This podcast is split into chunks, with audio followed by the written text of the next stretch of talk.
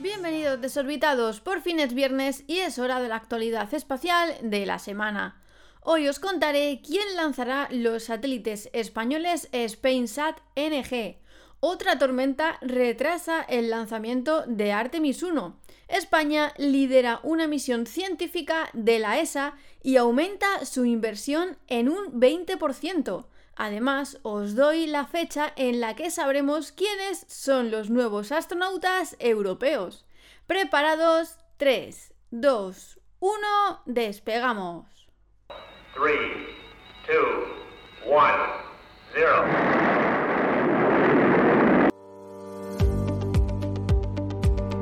Empresa española EastDesat ha formalizado un acuerdo con SpaceX para poner en órbita los dos satélites SpainSat NG-1 y 2. Este es el nuevo programa que desarrolla la compañía española para mejorar las comunicaciones seguras y de defensa del gobierno español, de países aliados y de diversas organizaciones internacionales. El acuerdo que contempla la utilización de dos lanzadores Falcon 9 para la puesta en órbita de los dos satélites viene a dar continuidad al convenio que las dos empresas sellaron en 2018 para el lanzamiento del satélite Paz, dejando una vez más a los cohetes europeos fuera de juego. En esta ocasión los lanzamientos se realizarán desde cualquiera de los dos complejos que SpaceX utiliza en Florida, Cabo Cañaveral o el Centro Espacial Kennedy de la NASA. Los SpainSat NG-1 y 2 reemplazarán a los actuales SpainSat y Extar EUR e incorporarán los últimos avances tecnológicos en comunicaciones para reforzar sus capacidades, niveles de seguridad y resiliencia. El SpainSat NG-1 se pondrá en órbita en 2024, mientras que el 2 se lanzará en 2025. Tendrán una vida útil de unos 15 años, con lo que estarán a pleno rendimiento hasta el umbral de 2040 la nueva generación SpainSat NG multiplicará por 16 la capacidad en banda X y K militar con respecto a los dispositivos actuales y añadirán una nueva carga útil en banda UHF. Y el vu continúa desorbitados. La misión Artemis 1 ha vuelto a retrasarse por la llegada de otra tormenta tropical la NASA continúa monitoreando la tormenta Nicole y ha decidido cambiar el objetivo de lanzamiento de la misión Artemis 1 para el miércoles 16 de noviembre, en espera de condiciones seguras para que los empleados regresen al trabajo, así como inspecciones después de que haya pasado la tormenta.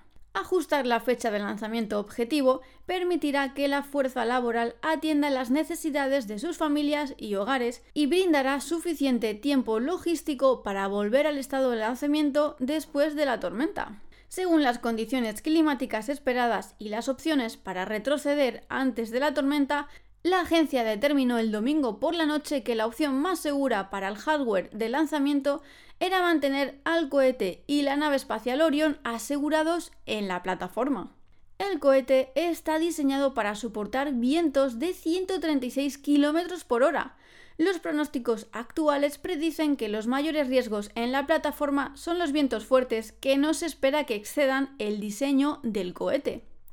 El SLS está diseñado para resistir fuertes lluvias en la plataforma de lanzamiento y las escotillas de la nave espacial se han asegurado para evitar la intrusión de agua. En preparación para la tormenta, los equipos apagaron la nave espacial Orión, la etapa central del SLS, la etapa de propulsión criogénica provisional y los propulsores.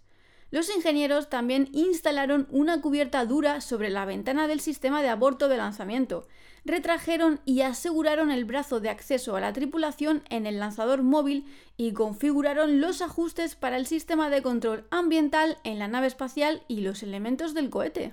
Los equipos están listos para reanudar el trabajo tan pronto como el clima y el estado del centro Kennedy lo permitan.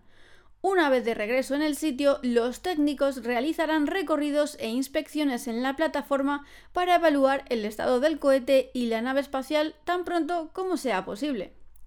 Un lanzamiento durante una ventana de dos horas que se abre el 16 de noviembre resultaría en un amerizaje el viernes 11 de diciembre. Si es necesario, la NASA tiene una oportunidad de lanzamiento de respaldo el sábado 19 de noviembre y se coordinará con la Fuerza Espacial de Estados Unidos para oportunidades de lanzamiento adicionales.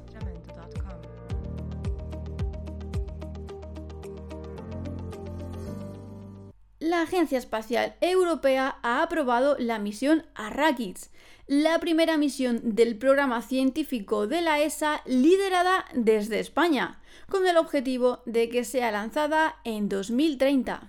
En concreto, la misión está coordinada desde el Instituto de Física de Cantabria, el Centro Mixto del Consejo Superior de Investigaciones Científicas y de la Universidad de Cantabria. Su principal objetivo es el estudio de la materia oscura del universo que, de acuerdo con diferentes observables cosmológicos, podría ser hasta cinco veces más abundante que la materia ordinaria. Debido a sus prioridades, su detección directa es muy compleja y por ahora solo somos conscientes de su existencia a través de sus efectos gravitatorios.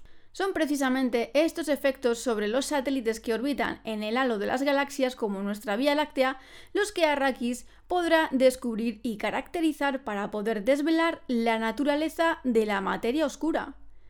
La misión fue presentada al programa de las misiones F de la ESA en febrero de este año y en su desarrollo participa un consorcio internacional con centros de investigación de España, Suiza, Reino Unido, Bélgica, Suecia, Austria y Estados Unidos, respondiendo al anuncio de oportunidad publicado por la ESA en diciembre de 2021.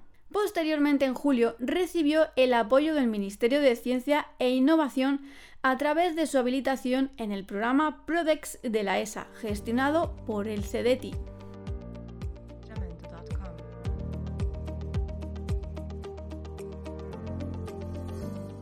El Consejo de Ministros ha aprobado un acuerdo por el que el Ministerio de Ciencia e Innovación aumentará en un 20% la aportación de España a la Agencia Espacial Europea para 2023, llegando a los 300 millones de euros.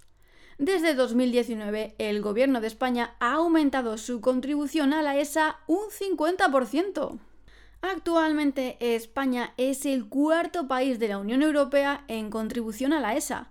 El coeficiente de retorno en contratos para empresas españolas es del 106% en los últimos años, lo que representa un superávit para España de 74 millones de euros.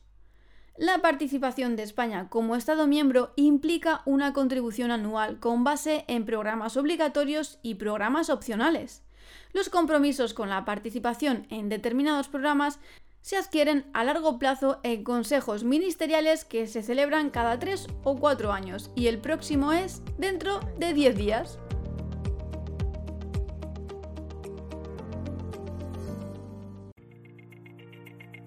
La nueva promoción de astronautas de la Agencia Espacial Europea se anunciará el miércoles 23 de noviembre de 2022 en París.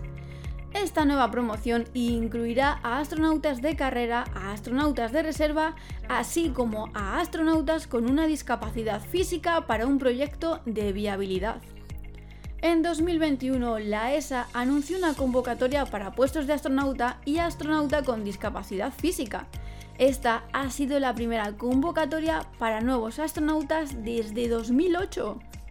Como respuesta, la ESA recibió más de 22.000 solicitudes aptas para el puesto de astronauta provenientes de todos los Estados miembros y miembros asociados. Para el puesto de astronauta con discapacidad física se recibieron 257 solicitudes. La Agencia Espacial Europea pretende incorporar de 4 a 6 astronautas de carrera para que integren su cuerpo de astronautas. Además de estas incorporaciones, la ESA establecerá por primera vez una reserva de astronautas. Esta reserva se compondrá de los candidatos a los que no se reclutó pese a completar de forma satisfactoria todo el proceso de selección. Los astronautas de reserva seguirán trabajando para sus actuales trabajos. la ESA publicó también una convocatoria de plazas vacantes para seleccionar específicamente a personas con discapacidad para su reserva. El evento de anuncio de los astronautas lo podréis seguir en directo en los canales de la Agencia Espacial Europea, pero si queréis algo más interesante, en Fuera de órbita haremos un directo para comentar la jugada juntos. ¿Habrá algún español en la selección?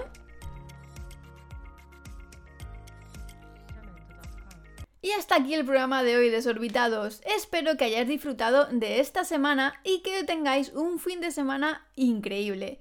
Ya sabes que todas las semanas os espero en este podcast de actualidad espacial y además os veo por YouTube porque se vienen muchísimas novedades. Hasta la semana que viene, desorbitados.